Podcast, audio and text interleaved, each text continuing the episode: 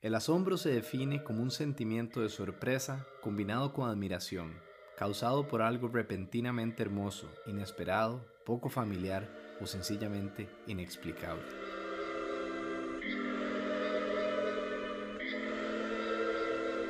Mi nombre es Sebastián Castro Sazo. Bienvenidos y bienvenidas al podcast de Wondermore, donde a lo largo de esta primera temporada estaremos explorando el poder que tienen los viajes sobre la imaginación humana, de generar asombro puro en ella, en especial aquellos viajes que vivimos internamente, lejos de nuestra zona de confort. Esos viajes que intimidan, que nos hacen crecer, que nos menean el piso de manera amorosa, o no tan amorosa, que nos invitan a reflexionar, a replantearnos verdades hasta entonces inamovibles, o lo que nos gusta llamar viajes internos afuera. Y es que para aquellos como nosotros, que tenemos el privilegio de priorizar la aventura como una manera de cultivar salud mental y emocional, la pandemia ha sido particularmente retadora y probablemente ha estado poblada de videos de YouTube sobre tierras desconocidas y distantes. Fue precisamente por eso que decidimos lanzar este podcast en este momento, a pesar de haber venido soñando con él desde hace muchos meses.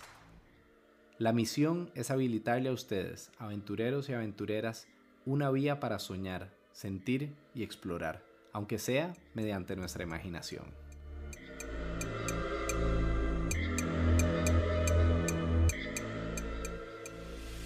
Para aquellos que son nuevos a Wondermere, el nombre lo dice todo, más asombro. Somos una comunidad de viajeros y viajeras con propósito. Organizamos viajes para quienes buscan explorar destinos distantes y quieren aprender de sí mismos en el proceso.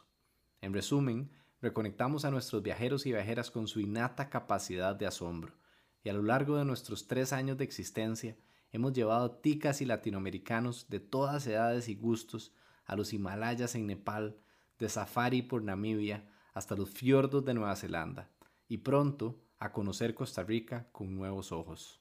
Y como no me los puedo llevar a todos y todas ustedes en mis viajes, Espero que a través de estas historias puedan acompañarlos de manera imaginaria y sientan, huelan y hasta saboreen lo que tiene que ofrecer este bello planeta, porque es nuestro deber entenderlo y ojalá protegerlo. Hoy estaremos recorriendo a pie uno de los volcanes más activos del mundo, de la mano de las personas que hacen el acceso posible.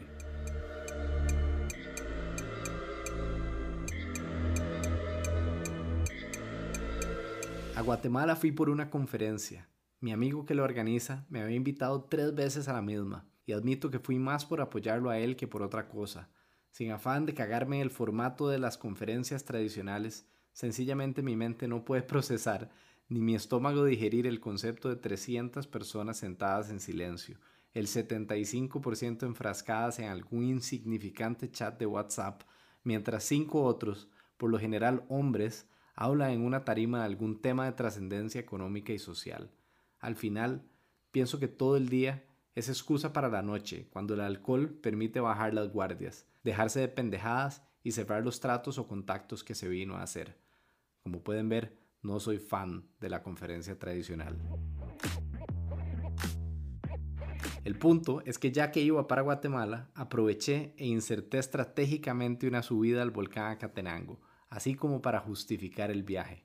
Entonces, lo que escucharán a continuación es una combinación de grabaciones que hice mientras subía este pico, que a la larga me quitaría el aliento de más de una manera.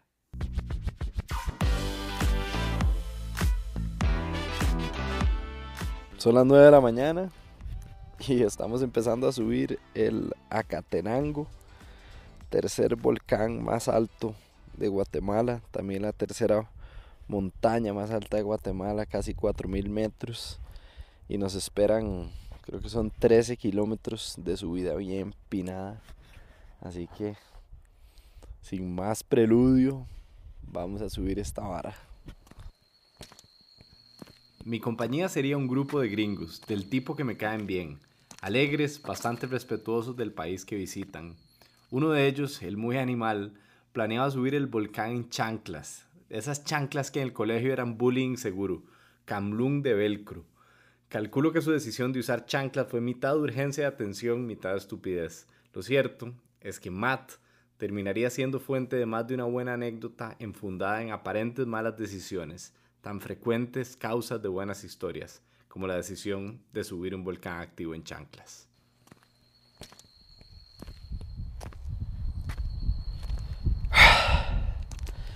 Vamos a medio camino, nos ha tocado full sol. Acabamos de almorzar un sándwich delicioso. Con buen hambre no hay mal pan. Aunque llevaba como tres horas en la maleta.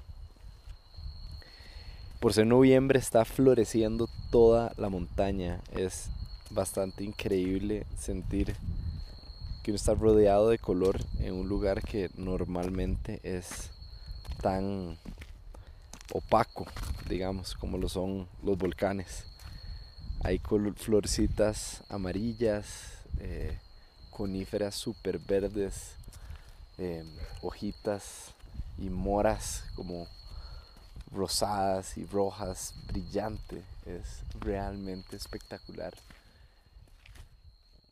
La noche antes, mientras caminaba por Antigua reflexionando sobre la belleza de sus calles y los estúpidos e infundados celos patrióticos que me generaba, todo se vio interrumpido por una erupción en el horizonte. La lava iluminaba las nubes y hasta me dio escalofríos de saber que pronto estaría ahí. De ahí el impacto de lo que sigue. Bueno, y acaba de, acaba de pasar por primera vez que vemos el volcán explotar realmente duro. O sea, no les puedo explicar cómo se siente tener una montaña al frente. Es que está enfrente, o sea, lo estoy viendo con mis ojos. Debe estar a, no sé, 4 kilómetros en línea recta.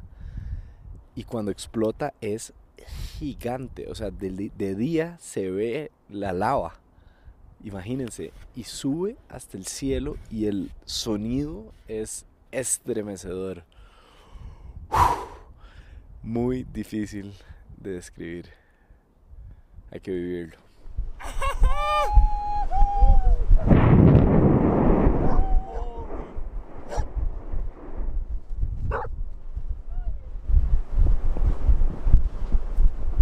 Ver ese coloso hacer erupción fue como si el cansancio se borrara con liquid paper, como que ahí quedaba enterrado en el pasado mi dolor de rodillas. Entonces pude seguir en paz, guiado por el olor a azufre distante y el atractivo de una pasta barata con tomate alrededor de la fogata. Acabamos de llegar al campamento. Es verdaderamente mágico el lugar donde está como a unos 4 kilómetros de la cima, súper expuesto, lo cual hace que haga mucho frío y sin embargo tiene la mejor vista del volcán fuego. En este momento está haciendo erupción, es absolutamente surreal. y rodeado de florecitas amarillas para rematar. Qué experiencia, wow. Me di cuenta de un detallazo que me faltó papel higiénico. Note to self, siempre traer papel higiénico. Una vez instalados en el campamento, tuve la oportunidad de conversar con Milton, nuestro guía, quien de golpe me instruyó sobre cómo la magnitud de la belleza de este volcán ha sido fuente tanto de abundancia como de destrucción en esta región, abriendo paso al turismo y abriendo paso al riesgo. Ah, bueno, perdón. ¿Cuándo, ¿Cuándo es que fue la erupción? Contame un poco más. El, fue el 3 de junio. Y entonces, como estaba contando, cuando íbamos llegando abajo, empezaron a caer piedras un poquito más grandecitas, como esta. Pero como, o sea, estaban aquí arriba en la mañana, subieron a la cima. Ajá, sí, subimos a la cima esa mañana. Y, luego, ya llevaba toda la noche haciendo erupción. Toda la noche, desde las 7 de la noche estaba haciendo erupción. Entonces, sí, no, antes de eso, como cuatro meses atrás, igual había sido, toda la noche igual. Entonces nosotros pensamos que era algo normal y no nos preocupamos de nada y empezamos a, descender. Y luego empezó eso de a llover con, con, arena. Y luego iban unas personas que del grupo, iban muy despacio. Entonces yo estaba preocupado porque yo veía que venía todo más... Una nube así. Sí, una nube más oscura. Entonces llegamos abajo, logramos llegar a tiempo Y nos fuimos al bus y cuando yo llegué a mi casa empezaron a caer piedras más grandes. Conforme escuchaba a Milton, no me quedaba de otra que aceptar que conforme más privilegiadas vidas tenemos, progresivamente más cómodas y seguras, comenzamos conscientemente a buscar el riesgo, que en este contexto se vuelve recompensa. Luego de eso, yo me quedé muy preocupado porque mm, pasó un mes y medio y nosotros no tuvimos trabajo, porque nadie quería venir aquí después de lo que pasó, entonces... Sí. Entonces empaticé a otro nivel con Milton. Me di cuenta que del volcán, ahora fuente de pan de cada día, depende no solo sus ingresos, sino los de casi toda su comunidad. Depende su seguridad, porque el crimen baja cuando hay trabajo. Depende incluso su sentido de logro en la vida, porque este compa ama lo que hace, sobre todo en comparación con su previo trabajo. ¿Cuánto me dijiste más o menos que más o conseguir en el campo? Más o menos se consigue 150 quetzales a la semana, que vendrían siendo como 600 en un mes. ¿Y eso en dólares? 600 eh, son como 60 dólares, 50, 60 dólares en un mes. Entonces, con eso apenas alcanza para la comida.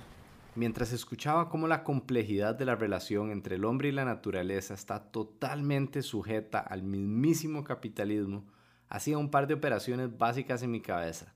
Milton ganaba en promedio 60 dólares al mes, o sea, la mitad de lo que puede ganar en propinas ahora en dos días cuando un grupo de 12 personas como el nuestro le da una propina de 10 dólares por cabeza, como así lo hicimos. Ese es el precio de un sándwich de Subway de los grandes. Imagínense cuánta apreciación por la vida sentirían ustedes si les subieran 10 veces el salario y los dejaran trabajar en algo que además disfrutan.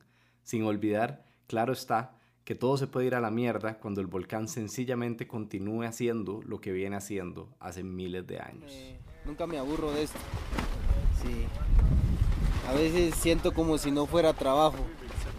Sí, porque igual vengo todo con escalando y todo, entonces a veces siento que no es un trabajo y me pagan por eso, entonces estoy muy feliz con, con esto. Ha sido una experiencia realmente única. y eso que no hemos llegado a la cima. Todavía, no hemos, todavía nos falta el día de mañana. Mañana va a ser mejor. Esa es una buena filosofía de vida. Mañana va a ser mejor. Sí, mañana va a ser mejor.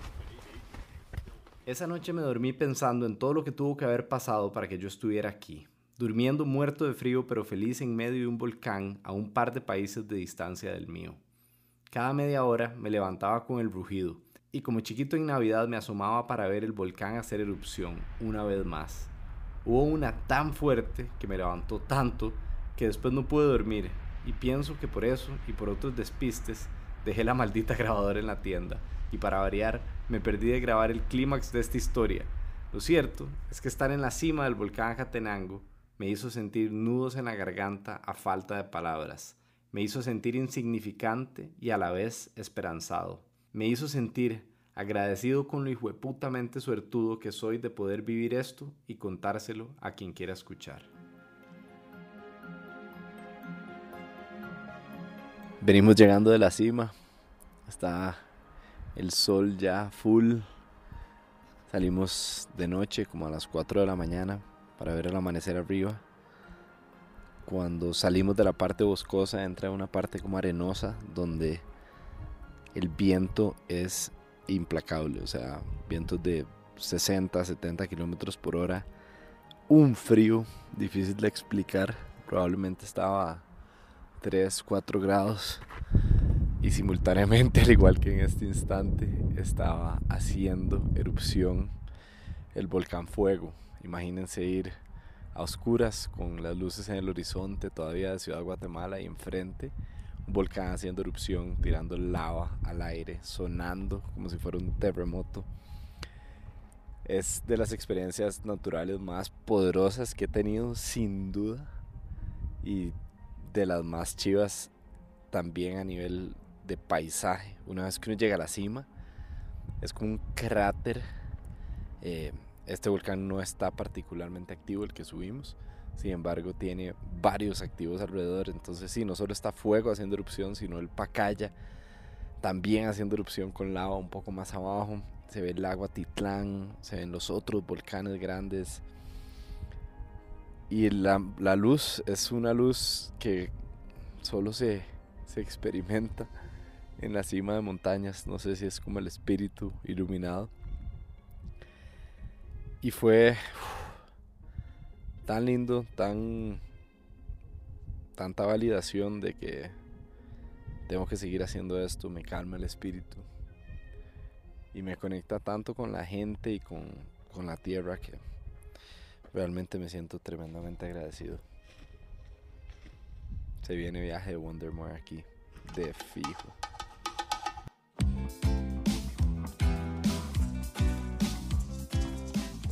El ser humano y las montañas, territorios que tan solo hace unas décadas eran motivo de reverencia y temor, hoy son fuente de aventura y recreación. ¿Cuánto nos puede dar la naturaleza? ¿Y cuánto nos puede quitar? La belleza de la Catenango es fuente de trabajo y posibilidad de una mejor vida para la familia de Milton, y a tan solo unos kilómetros más allá, su vecino, el volcán Fuego, es por igual motivo de alerta constante, un fino balance entre una vida más plena y el riesgo que, como sucede a menudo en la montaña, lo conllevan aquellos que menos tienen. Y si quieren que sigamos produciendo este tipo de historias, porfa denle follow a Wondermore en Spotify y compartan el link en sus redes o con aquellos con quienes quieran hacer un viaje épico o con quienes ya lo hayan hecho. Este podcast llega a ustedes gracias al apoyo incondicional de Anaconda Carbon, una empresa social dedicada a compensar la huella de carbono de organizaciones comprometidas con el ambiente.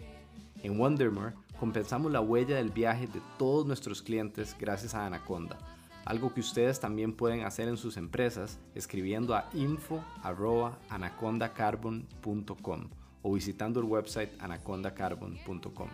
Anaconda, ayudándote a ayudar el planeta.